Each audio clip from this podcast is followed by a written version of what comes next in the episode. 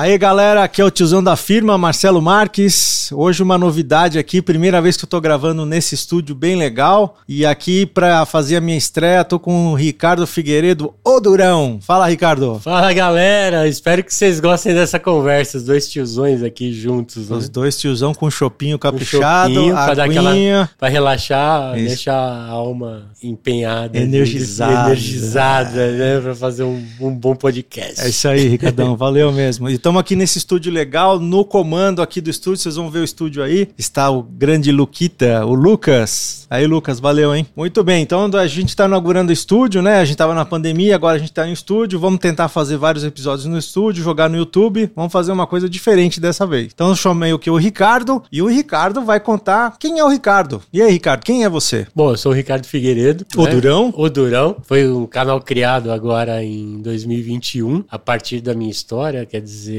eu sou consultor na área de educação financeira e palestrante. E nesse ano, por acaso, né, em março, eu acabei saindo de uma empresa que eu fiquei aí quase 21 anos, uma grande seguradora. E eu falei, por que não, nesse momento, fazer o meu sonho virar realidade? E aí eu trouxe um pouco dessas palestras, dessas reuniões, do trabalho que eu fazia na seguradora, que era muito ligado à educação financeira. Falei, por que não é, criar o Durão. O Durão saiu por acaso. Na verdade, eu tinha uma palestra que chamava O Dinheiro, uma relação de amor e ódio. E aí, é, a partir disso, conversando com o nosso parceiro nosso, Gustavo Passo, nosso, nosso mentor, mentor, de podcast. Nosso aqui, guru. Salve, salve, salve Gustavo. Gustavo. É, ele falou assim: peraí, dinheiro é uma relação de amor e ódio. O Durão. Aí é uma coisa que eu falei, cara, isso pega, né? Essa questão do Durão pega. E aí, vambora. E eu resolvi, com essa saída, dei um tempinho tempinho, repensei a, a, a, rota e tô aqui, cara, fazendo 2021, apesar de a gente sabe que tá sendo muito pesado para muita gente, mas eu tô feliz demais de poder estar tá aqui nesse ambiente, Boa. né? Se não fosse por causa disso, eu não teria conhecido é. o Marcelo, é isso aí. é o tiozão da firma, e vamos, na medida do possível, passar um pouquinho de, dos nossos conhecimentos para essa galera, para essa nova geração, tipo o Luquinha que tá fazendo Exato. aqui esse, esse esse negócio todo aqui para ficar bonito. Mexendo na parafernália. É, então, é isso, cara. Acho que a razão do, do Durão, vou falar um pouco mais do Durão do que do Ricardo, daqui a pouco você pergunta, tá aí a gente vai. Mas acho que a razão de existir do Durão, e isso vem de tempo, o podcast começou agora, mas essa preocupação com a educação financeira do brasileiro, para mim, já vem muito, já vem há muito tempo. São quase duas décadas é, fazendo isso. E no momento hoje, a gente pega quase que mais de 70% da população população brasileira está endividada. É claro que a gente tem aí influências na área de educação financeira, galera muito top e tudo mais, mas eu volto o meu olhar justamente para aquela pessoa que em algum momento parou de viver o sonho dela por conta de grana, que perdeu noite de sono por causa de dinheiro. Então, é essa galera que eu, que eu procuro buscar. E para mim está sendo um prazer enorme poder estar tá aqui contigo para falar também um pouco desse ambiente corporativo, oh. né? Como é que os tiozões se, né, se movimentam movimentam nessa coisa toda. Porque eu ah. acho que março de 2020, a coisa meio que zerou, colocou todo mundo na mesma régua. A partir dali, a gente foi começar a viver uma realidade que ninguém esperava. E eu acho que esse traquejo, esse jogo de cintura, de tudo que a gente já passou na vida, hum. né? Não querendo ser o super sábio. Claro. Mas eu acho que isso ajuda demais com que a gente caminhe, se adapte e vá seguindo. Então, vamos cê, lá. Você falou de viver sonho, não tem idade para viver sonho, né? Cara, quem tem 21, né? igual o Luquinha, que tô... diz que tem 21, duvido que ele é. tenha, mas quem tem 50, 40, 60, 70 tá valendo, Cara, não tá? Acho que o teu público não, não tem hora para começar. Isso aí. Você pega, acho que a Tomiotaki, se não me engano, começou com 40 anos, com 50 anos, eu não me lembro muito uhum. bem, a, a, fazer o trabalho dela como arquiteta. Legal. Então, você Sabia. viu, Roberto Marinho começou com seus 70 anos criando o Globo e por aí vai. Então a gente tem história demais aí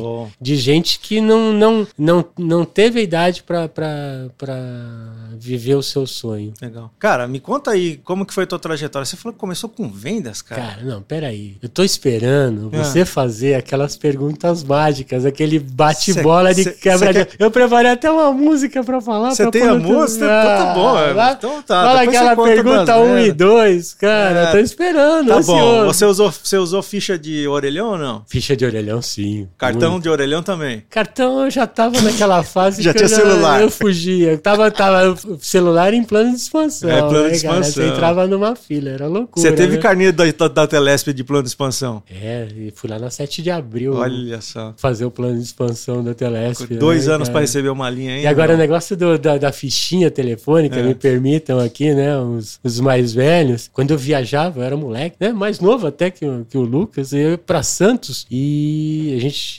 enquanto não vinha o plano de expansão para uma linha no apartamento que a gente tinha em Santos, eu tinha aqui na, na, na fila do na, orelhão. Na, na lojinha, não, tinha um. A loja da Telesp. Tinha uma lojinha da Telesp que a galera ia lá, cara, mas era fila. Você ficava meia hora para avisar a família que chegou bem na viagem, né? Então o negócio era muito que louco, né? Mas tudo bem. Hoje, meu, a galera tá bem demais, super conectada. Já estão falando de metaverso, cara. Eu já tô olhando assim e falando assim, que porra é essa? Posso falar? Que porra, porra é essa, cara?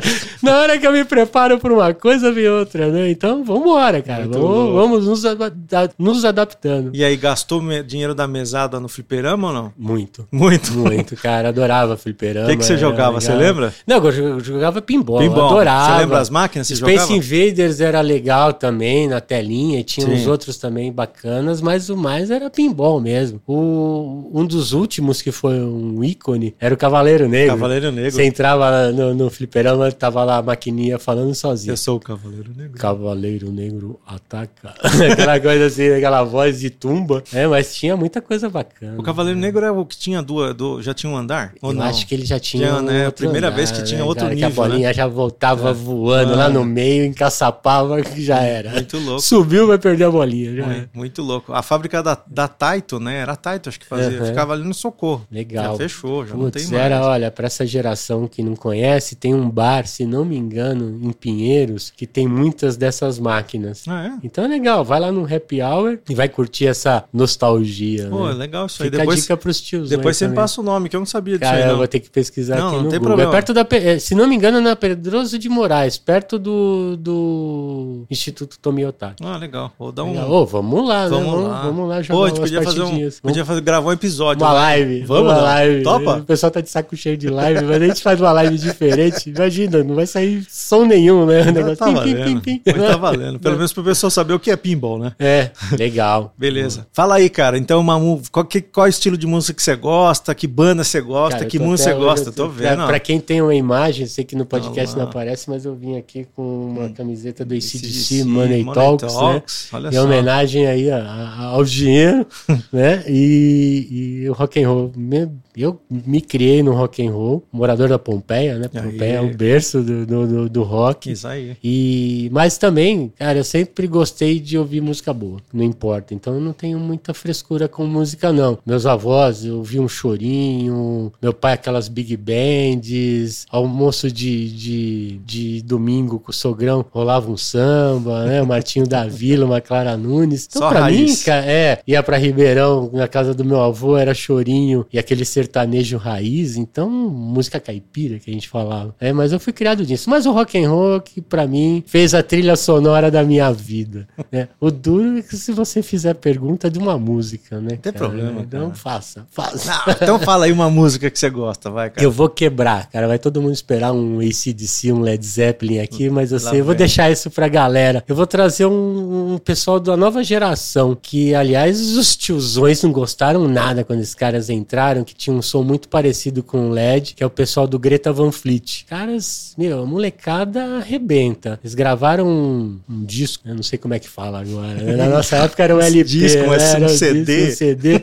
Mas eles gravaram, cara, um, um, disco sensacional agora, se firmaram mesmo como, como músicos e Greta Van Fleet foi, foi dessa geração um sonzinho que eu gosto de ouvir. Tem até uma música pra você pôr aí no teu, na tua playlist, Fala que é aí. é Highway Tune, que meio que arrebentou. É mesmo? É. Eu não foi... conheço a banda. Cara, se eu ouvir, você fala assim, porra, é um LED, né? Um LED novinho. E eles têm uma energia muito grande, muito legal. legal. Agora, naquela hora da calma, eu gosto muito de um conjunto chamado Renaissance, que, que tem um disco que era um dos top 5, meu, de prateleira, que é Ashes Are Burning. Mas bota a galera pra, pra ouvir esse mais, mais pesadinho aí, mais novo. Vamos dar uma chance ah, pra nova galera, pra, pra, nova geração aí. Vou colocar lá no playlist no Spotify, da Boa. recomendação do tio tiozão. Vocês vão encontrar lá. Se colocar tiozão da firma, vai achar o podcast e a playlist. Bom. Legal, Ricardão, valeu. Mas conta aí que eu tô curioso, cara. Que história é? Você começou. Foi com venda? Você começou mesmo? Cara, depois meu... foi parar em finanças, cara. Que louco. Cara, isso. meu primeiro emprego foi ah. como desenhista de luminoso. Nossa. A galera não deve ter nem ideia, né?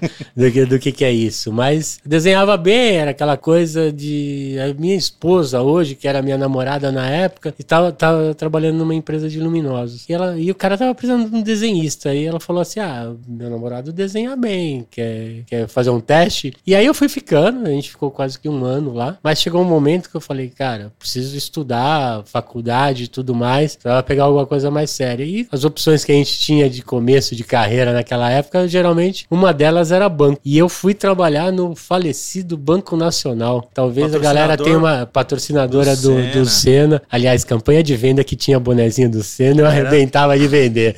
Daí que veio essa veia de venda. E hoje o pessoal tem um, uma pegada muito pejorativa com o banco, mas o banco ele me deu é, muita coisa boa de respeitar a hierarquia, de, de, de, fazer a coisa certa. E é na hora que eu também fui para a gerência de contas e tudo mais. E aí começa essa história, né? Da relação com o dinheiro. Hoje você tem o dinheiro muito fácil, crédito muito fácil. E crédito fácil em algum momento se torna difícil. Sim. E naquela época eu era muito criterioso. E até tenho, hoje, hoje ainda tem muitos, muitos profissionais que trabalham assim. Eu era muito criterioso para dar crédito para cliente meu. Às vezes o cara brigava comigo, não, mas eu quero. Eu assim, cara, se eu subir a régua um bocadinho, você vai ter problema. Eu quero te ajudar, não te quebrar. E foi vindo. Disso daí eu passei por Banco Nacional, Citibank. Num momento eu saí para vendas. Tinha um estigma naquela época que falava assim: ah, bancário não é profissão. Falei, cara, eu trabalho com vendas. Aí fui trabalhar na Xerox, que tinha o melhor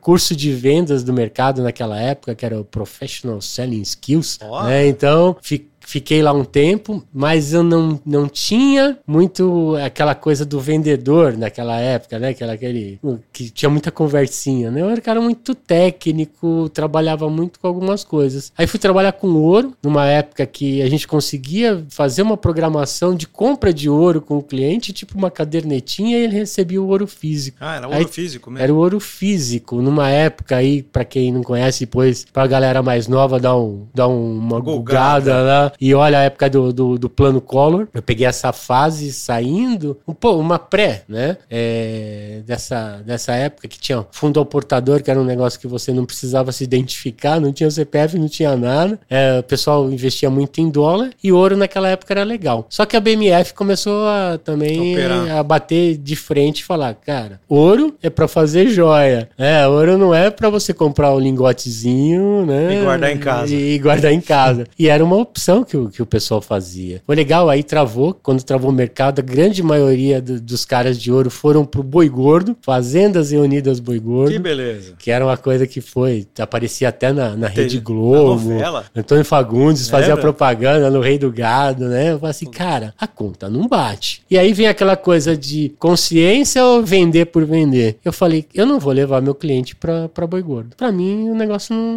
não vai dar certo. E não deu realmente, não deu, né? Um monte de gente quebrou a cara. E, e aí eu caí, caí para um outro caminho, trabalhei um tempo na Coca-Cola, foi aí que eu comecei com gestão de equipes, foi. Depois disso, empreendi um tempo, saindo de Coca-Cola, trabalhando com vinhos, tudo que é bom hoje, que a galera consome, né? tudo muito gourmet. Naquela época não funcionava. Às vezes eu tomava cerveja Pilsen, não um show artesanal lindo que nem esse que a gente tá tomando. Cerveja importada. Nada. Vinho era coisa eventual, mas era um mercado muito bacana. Eu vi gente começando começando aqui no Brasil, né? O Alex Atala começando com o Dom, que era um restaurante que hoje é super conceituado. Eric Jacan, oh. Eric Jacan estava no Café Antique nessa época. Sim. Eu atendia essa galera. Você vendia para restaurante? Pra... Eu vendia. O que que acontece? Eu nunca quis estar direto com uma importadora. Tá. Então, eu era meio que um representante autônomo dessa galera, mas eu não conseguia brigar com as grandes importadoras. Quando eu conseguia colocar uns vinhos legais numa carta de vinho de um restaurante, os caras chegavam lá e engoliam. Então eu falei, não, vou para um outro lado. Aí virei, é, fui, fui trabalhar com seguros, né? Eu gostava muito de plano de previdência por conta da época de banco e acabei indo para a Sul América na época para fazer gestão de equipe e fiquei lá quase 21 anos até, até esse ano. E daí vem um pouco essa consciência da, da educação financeira. Por quê? Quando a gente fazia uma entrevista com o cliente, eu percebia que era a primeira vez, na grande maioria das vezes, era a primeira vez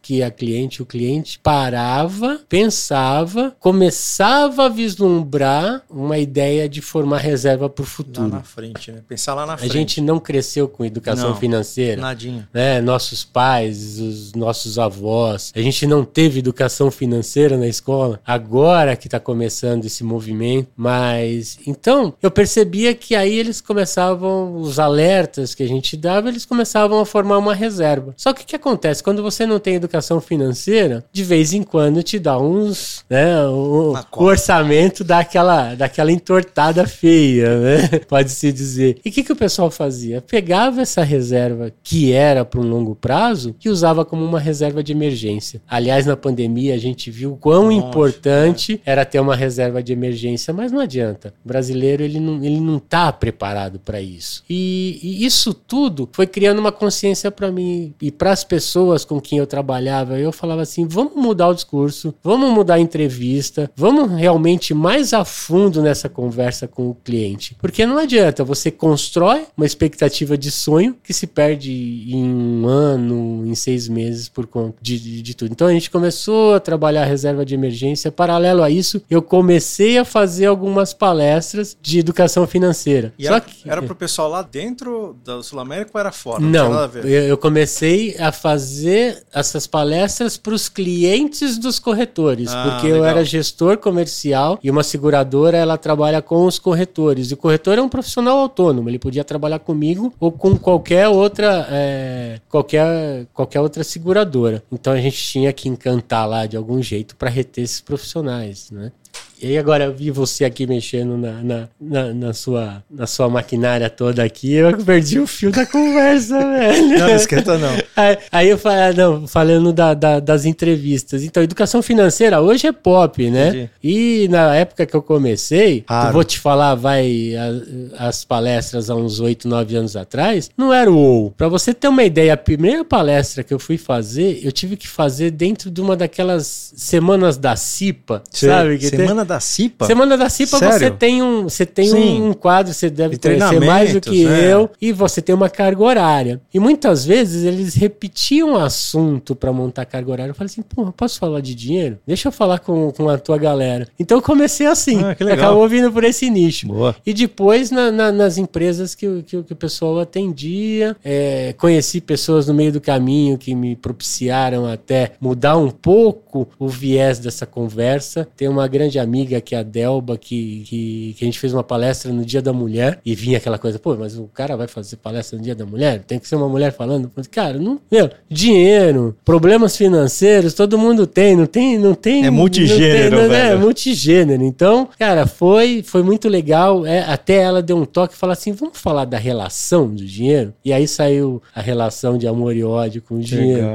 Né? Daí foi, eu fiz palestra para securitárias, projeto que era para falar para 10 pessoas, quando eu vi tinha quase 300 no, Nossa, top, no, no, na palestra. Não, foi no, não foi no auditório, é. foi num. Eles, eles se reuniam fora de São Paulo. Agora você imagina você querendo passar um PowerPoint, que era a base da apresentação, num calor de 40 graus e o sol batendo na parede. Nossa. Não aparecia nada. Eu falei, cara, o que, que eu faço? E foi para um sindicato numa época que estavam cortando os custos do, do sindicato. Entendi. E eu ia falar numa manhã, meia horinha, com um grupo que quisesse ouvir, porque na mesma hora ia ter um professor de zumba fazendo, fazendo aula. Eu falei, cara, calor de 40 graus, zumba, velho. pessoas saírem felizes com o que eu falei, eu tô felizão também. Cara, o que aconteceu? Cortaram verba, ninguém foi. Eu tinha oferecido a palestra gratuitamente, agora já não é mais assim, né, gente? Mas, mas na época eu, eu queria fazer isso pelas securitárias, que eram minhas parceiras de trabalho, e acabou que quando eu vi, tava falando sem PowerPoint para 280 pessoas pessoas. Um baita calor. E aí eu falei, cara, vai do jeito que der. Legal. Mas legal, foi, e essas histórias todas, cada reunião que eu fazia com o cliente, todos os, todos os treinamentos que eu fazia com os corretores, com os consultores, uhum. eu acho que fortaleceu essa vontade de fazer o Durão ajudar as pessoas nessa relação de amor e ódio com o dia. Legal, cara. Sabe o que eu li essa semana? Achei demais o negócio. Eu, é um, é um, eu, eu assino é um resumo é, diário de notícias, né? Então não entrei muito lá na, no detalhe, mas olha só, os bancos, alguns bancos vão trabalhar para ter contas, eles estão chamando de contas, né? Para uhum. crianças, mas vão ser contas bem limitadas, porque o, o, intuito deles lá é dar é educação financeira. Olha que legal. Imagina é se tem uma criança lá, sei lá, ganha mesada, ou sei lá, vende alguma coisa para fazer uma grana e o cara vai aprender a mexer com dinheiro. Achei demais isso, cara. Isso é importantíssimo, sabe por quê? Porque os filhos seguem os hábitos financeiros dos pais. Que nem sempre são bons. E como a gente não teve educação financeira, existe essa relação de amor e ódio com o dinheiro. Então, cara, eu fico muito feliz de, de, de ver essas ações que fortalecem é, os passos financeiros dessa, dessa galerinha que tá, tá chegando. É, muito bom. Agora, cara, conta uma coisa aí pro pessoal que tá ouvindo a gente. Cara que tá afim, ou tá pensando, vai, tá pensando, pô, já tô aqui na empresa há um tempão, já tô trabalhando não sei quantos anos, acho que eu vou fazer aqui a minha, minha nova fase profissional, fase de vida. O que, que o cara tem que tomar cuidado, o que o cara tem que prestar atenção para ele conseguir concretizar esse sonho lá na frente? Ele tá lá no CLT, recebendo a graninha dele todo mês, uhum. sei lá, ele tem sonho de virar o consultor, ou montar uma loja, uma franquia. Que dica que você consegue dar para ele? Eu sei que o tempo aqui é limitado. É, mas, mas... Vamos, vamos partir de uma situação. Hum. 74, 70% das famílias brasileiras estão endividadas. Tá. Mais da metade da população não consegue cobrir suas despesas nessa época de pandemia. Um de cada dez, praticamente, é, é, brasileiros guarda alguma coisa. E 74% dessa galera guarda dinheiro em poupança. Hum. Poupança, não sei se você acompanhou, eles mudaram um pouquinho a regra. Porque subiu o poupança. Juros, né? Educador financeiro mete pau em poupança. Eu acho a poupança, psicologicamente falando, importante para começar a guardar dinheiro. Então, essa primeira dica, né? Fazer um esforço, eu já vou dar mais outras dicas aqui, é fazer um esforço para começar a poupar. Poupar não no sentido de guardar dinheiro em poupança, mas é um primeiro passo de guardar dinheiro. E o brasileiro tem essa relação com o banco, geralmente, né? E não vamos entrar em polêmica sim, aqui, sim. mas o educador financeiro bate em poupança. Tem razão? Tem. A gente tem uma reserva de mais de um trilhão em saldo de poupança hoje no Brasil. Então poucas pessoas investem. Quando investem, investem mal. Mas investem mal por conta de conhecimento. Eu acho que algumas plataformas de investimento estão entrando aí para mudar esse quadro. A gente começa a ouvir mais de, de investimentos. Então a gente tem fundos legais, coisa que investe fora, alguns outros critérios de investimento. Você tem criptomoedas, mas não adianta falar para um cara sobre criptomoedas é, se ele está devendo 30 pau no rotativo do cartão. Então uhum. não faz muito sentido. Então a gente tem que começar um passo de cada vez. Não adianta você ver um influencer falando assim: ah, eu leio cinco livros no mês. E você vai tentar fazer igual e você perde perde o pique, você lê uma, duas páginas e fala assim, puta, cara, coisa maçante, porque você não cria essa cultura. Então, essa coisa de radical, de, de, de querer que, que se faça tudo, eu não posso tirar um cara que nunca teve educação financeira para começar a investir em criptomoedas. Uhum. A gente tem aí recorde de entrada de CPF na bolsa, né, na B3, mas muita gente servindo de sardinha para os tubarões, mas a gente aprende na dor também. Sim. E assim, quanto mais você passa a conhecer, e é outra dica, você começar a olhar, começar a ler sobre isso. Eu sei que é difícil o começo, né? Para começar, investidor, às vezes você vai ter que seguir uma dica do, do, do, do teu gerente, do teu agente autônomo, do teu corretor. Quer dizer, de alguma forma, você vai seguir e vai ter que aprender também por conta própria. E muitas vezes na dor. Mas vamos dizer que isso daí é o que se perde, às vezes, numa compra de ação ou numa criptomoeda, seja o custo do aprendizado. Sim gente sempre vai ter isso na vida para tudo. Né? Mas vale a pena dar o primeiro passo. Hoje, pra você ter uma ideia, a poupança, até para falar por que o pessoal mete o pau em poupança, mudaram as regras. A TR, por exemplo, que baliza, então é 6% mais TR, uhum. a TR está zerada desde 2017. E aí, hoje a taxa de juros está em 9 e pouco. Eu não quero falar muito de números, porque a coisa vai mudar, ainda vai, vai subir um pouquinho mais. Mas quando a Selic está abaixo de 8,5, a poupança rende 70% da Selic mais TR. Ou seja, é rosca. Né? E quando, ela, quando a taxa de juros está acima de 8,5, é, você vai ter 0,5 ao mês de, de mais TR, que não existe. Então, uhum. assim, você vai ter algo em torno de 6,17 ao, ao ano, ano. De, de, de, retorno. É claro que é ruim, mas é melhor um ruim começando para aprendizado do que querer achar o momento ideal para virar investidor e nunca começar. Porque eu tô entendendo que o importante aqui é guardar, né, cara? O importante é guardar, guardar. dinheiro. Eu tenho até uma uma dica quando você faz uma, um balizador de, de orçamento. Hum. Eu fui mudando um pouquinho as porcentagens, né? Mas assim, 60% para todos os gastos que você tem, eu acho que é importante. Isso aqui é a minha, a minha, o meu disquinho de pizza, tá? 60% para gastos gerais, é, 5% para bens duráveis, eu acho que é importante de repente ter alguma coisa, 5% para educação, importantíssimo, porque a gente vive num mundo em transformação, né? E a tua pergunta foi o que fazer fazer, como é que caminhos tomar. Então, 5% para educação, eu acho que é, um, que é uma coisa importantíssima. Continue né, se investindo em você mesmo, principalmente em conhecimento. 15% para uma poupança de longo prazo. Antes eu colocava o valor de 10%, mas com o aumento de expectativa de vida, a gente vai durar mais. E se a gente vai durar mais, você vai precisar de mais dinheiro. Para tomar cerveja, pelo e menos. Para tomar uma, uma boa cerveja.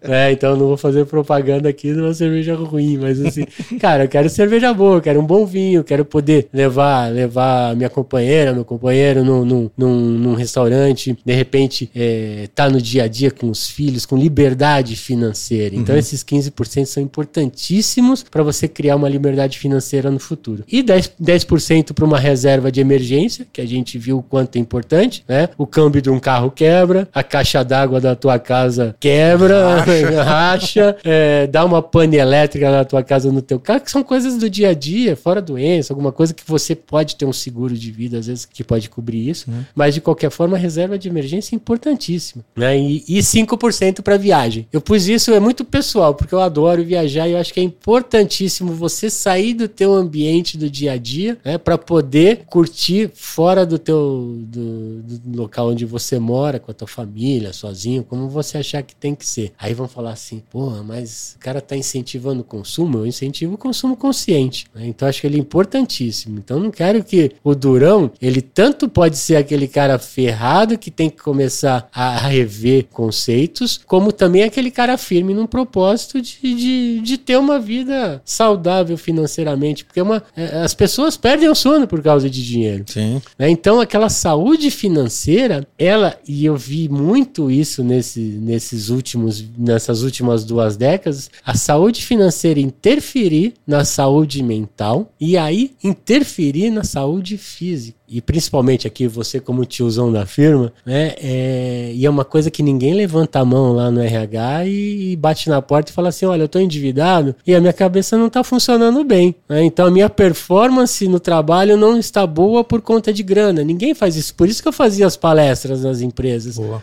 Porque ninguém procura, né? Ninguém procura o RH para falar, olha... Tô sem grana. É, imagina você, gerente comercial, o cara querendo bater meta e tem um vendedor teu que não tá numa boa performance performance, aí vai ter aquela DR com, com, com, com, com, o chefe. com o chefe e fala assim, pô, é porque eu tô devendo, minha cabeça não tá boa. Então, cara, isso é muito importante. Então, eu acho que, que fica para quem é CLT ou para até para quem empreende, é primeiro passo que eu acho que é Vamos falar do, do normal da população. Talvez o teu pessoal do dia a dia já comece a seguir esse disquinho de pizza que eu falei. Ou não, vai se adaptando. Mas para quem tem hoje algum problema financeiro, e é uma, uma, uma, fatia grande da população, porque isso atinge todos os níveis da população, desde o que ganha muito pouco até o que você está cansado de ver aí no teu, no teu dia a dia, aquele brother que, que ganha 30 e gasta 40. 40, tá cheio. Então, cara, é, é, é essa loucura. Então, a primeira coisa, o passo mais difícil é aquele de que você tem que parar, ver o quanto você ganha e ver o quanto você gasta.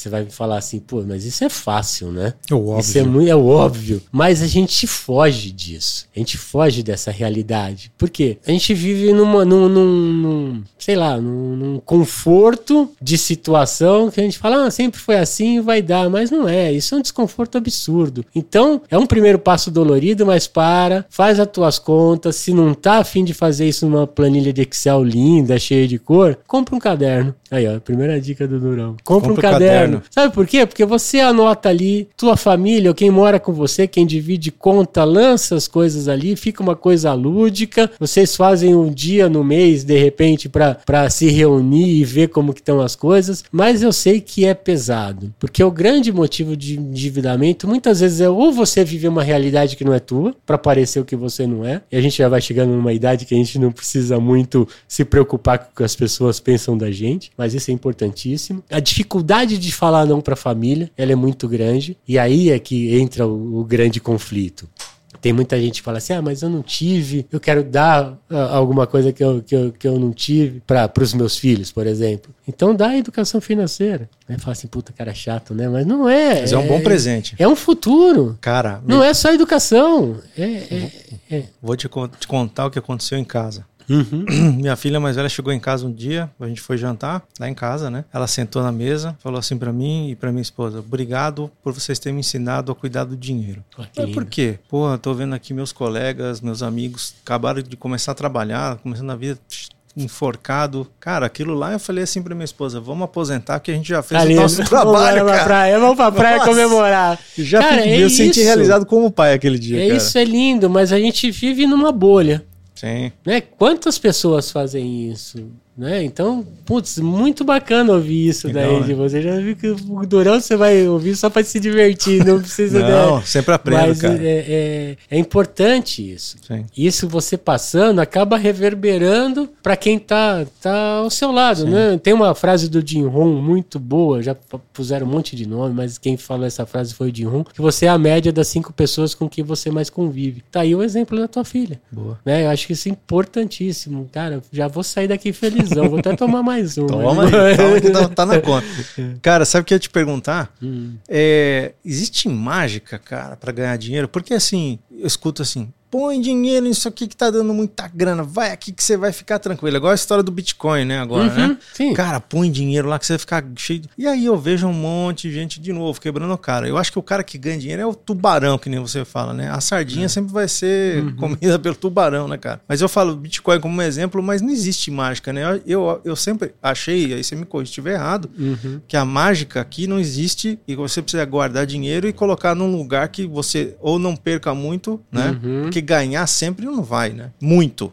Cara, é, são variáveis que a gente sempre vai ter que considerar. Primeiro, o teu perfil como investidor. Uhum. Né? Então, se você vai começar a fazer investimentos mais profissionais, você tem que dar um, um, um questionário. Sim, Ele perfil, de né? suitability, né? vai, é que vai fazer o perfil teu como investidor. E aí você tem que levar muita coisa em consideração. Você pode ser um cara conservador, você pode ser uma pessoa moderada e uma pessoa arrojada. E até mais agressiva, que é aquele cara que quer ganhar e não está preocupado com se perder no meio do caminho. Esse é um ponto que você tem que considerar. Por melhor que eu te passe, é, e não existe o investimento ideal, queria eu ter uma bola de cristal, não estaria aqui agora. Não existe, né, cara? Nas Ilhas Maldivas. Pô, me chama dando, se você achar. Dando, dando picadas aí. e falando assim, não tem, cara. É um trabalho diário. Por isso que eu te falei, é a mesma coisa daquela questão do, do, do, de você querer emagrecer. Você vai ter que mudar teu, teu conceito de alimentação, não tem jeito. Vai se dar um brigadeirinho de vez em quando, que é pra dar aquela alegria e saber que tá no caminho certo. Mas você tem que respeitar muito o teu perfil. Eu já tive clientes que, que quiseram tomar é, posições mais arrojadas, mesmo a revelia do que eu tava falando, por conta do efeito manada, que é o que você falou, putz, tá todo mundo investindo em Bitcoin, vou eu vou chegar no churrasco lá da firma, né, lá do tiozão, e, e não vou falar que eu não tô investindo em Bitcoin? Pô, é essa? Não dá, né? Então você quer fazer parte de algo. E essa galera justamente já sofria, por exemplo, com ações. Quando o, o, o cara lá do Jornal Nacional fazia uhum. assim, a bolsa subiu não sei quantos por cento. Aí o cara fala, oba, subiu, vou comprar. Aí na semana seguinte o mesmo cara falou assim: a bolsa caiu em recordes históricos. ah, perdi dinheiro, ah, comprar ações não presta. Não, presta, cara. É uma excelente forma de, de formar uma reserva linda. Mas tem o time da coisa. Se você entrar na alta e sair na baixa, que é o que muita gente faz, são os caras que estão perdendo dinheiro nesses milhares de CPFs que estão entrando na bolsa. Aí você já vai queimar a largada, já vai sair com Bitcoin, você não sabe se a plataforma que você está usando é legal ou não. Então, assim, consuma muita informação. É claro que tem muita informação que também vem bicada por uma questão comercial, mas é importantíssimo você ouvir pessoas, você é, pesquisar, então isso é legal. Então, voltando, não existe a fórmula mágica de guardar dinheiro. Beleza. Primeira coisa, respeita teu perfil. Teu perfil tem muito a ver com o tempo que você pode dispor desse dinheiro. Se é um dinheiro de longo prazo, você pode correr riscos oscilando. Se é dinheiro de curto prazo, já é uma reserva um pouco mais complicada de você fazer coisa muito ousada. De repente você pega uma baixa de bolsa de 10% num mês e precisa desse dinheiro em seguida. Você fala assim, pô, que merda que eu fiz. Mas é isso, não respeitou tempo. Né? Então você tem que ter respeito ao teu. Eu, por exemplo, era um cara conservador. Com o tempo, eu passei a ser um investidor moderado. Hoje eu já sou um cara mais arrojado para investir. Mas demorou muito tempo. Você não vai do mil a um milhão em, uma semana, comprando um curso e ficando três meses é, fera. Né? Eu tenho galera que, que trabalhou comigo do Banco Nacional uhum. é, que, que faz day trade até hoje, mas o cara faz isso há quase 30 anos e toma suas porradas. Então, não espere que vai ser um, um céu de brigadeiro. Você vai ter turbulências, mas aí que entra o respeito pelo, pelo perfil. Você tem que respeitar o teu sentimento num momento de estresse. Porque muitas vezes é nesse momento que você faz a cagada, vende, realiza teu prejuízo, quando na curva seguinte você já teria aquele arco-íris lindo com o pote de ouro no, no, no final. Entendi. Hum. Ricardão, como que o pessoal acha teu podcast, cara? Tá em todas as plataformas? Como que é? O podcast tá, tá no Spotify, Deezer, Google Podcast, é, no, no Apple Podcast. Spotify. Ele tá como. Tá. O Spotify é onde eu acho que, que, que a gente trabalha mais, mais fácil. Uhum. Tem uma playlist ali que eu tô começando Legal. também, só falando. É, de, só colocando músicas. Não é muito do meu gosto, mas só colocando músicas falando de dinheiro. Ah, que legal. Eu pesquisei, uhum. deu mais de 200 músicas. Eu tô colocando aos pouquinhos, porque tem umas que não dá pra ouvir, cara. Não tem jeito. Mas é legal. Então, é, no, no Spotify você me acha como o Durão. Tudo junto? O Durão, tudo junto, sem ah. o tio. Tem um negócio do Durão lá meio esquisitão, que é de um filme, uhum. né? Então cuidado para não cair nesse. Mas o Durão, uma relação de amor e ódio, você vai achar. Beleza. Né? Então, no Instagram você me acha como Ricardo Figueiredo.durão. No Facebook e no, e no no LinkedIn, você vai ter que procurar lá o Ricardo Figueiredo, não tem jeito, não tem um caminho muito mais fácil. E é isso, cara. cara. E é, também tem o meu site, que é onde tá lá a base das palestras para contratar e tudo mais, que é o durão.com.br. Lembrando que o Durão sem o tudo junto, tudo sem, sem, o tio. tio. Né? Meu e-mail é ricardo@odurão.com.br e mas eu acho que o caminho mais fácil de me achar e, e de repente trocar uma ideia comigo, fazer perguntas, que é até pra gente colocar no no, nos episódios, é, é, é, pelo Instagram. Acho que é o caminho mais fácil, meio, meio que por achar. E por aqui, chama, chama o Marcelão, Marcelão me, me, liga. Com certeza, eu vou colocar teus contatos lá no texto do episódio Cara, também. Agradeço de montão também. Cara, valeu, foi muito bom e obrigado por ter feito esse primeiro aqui comigo no estúdio, cara. Cara, espero que estreando. Você sabe Tomara. que esse, olha, foi legal estrear com você aqui, né? Se quiser depois conversar mais um pouquinho sobre aposentadoria, sobre sobre o que fazer é, é, é, de repente na, no momento de transição, a gente pode fazer um, um curtinho de 20 minutos, Show. dando algumas dicas daquele cara que tá chegando lá, que é o tiozão, né? Visto como tiozão da firma, todo mundo esperando o cara aposentar, o cara não aposenta nunca, né? E vai ficando, vai fazendo um, um, plano B. Então tem dicas aí que eu acho que é legal, tipo um coach de aposentadoria aí para vocês. Beleza. Tá bom? Valeu, Ricardão. Um abraço, cara. Valeu, obrigado. Valeu, até mais. Valeu. Tchau, tchau.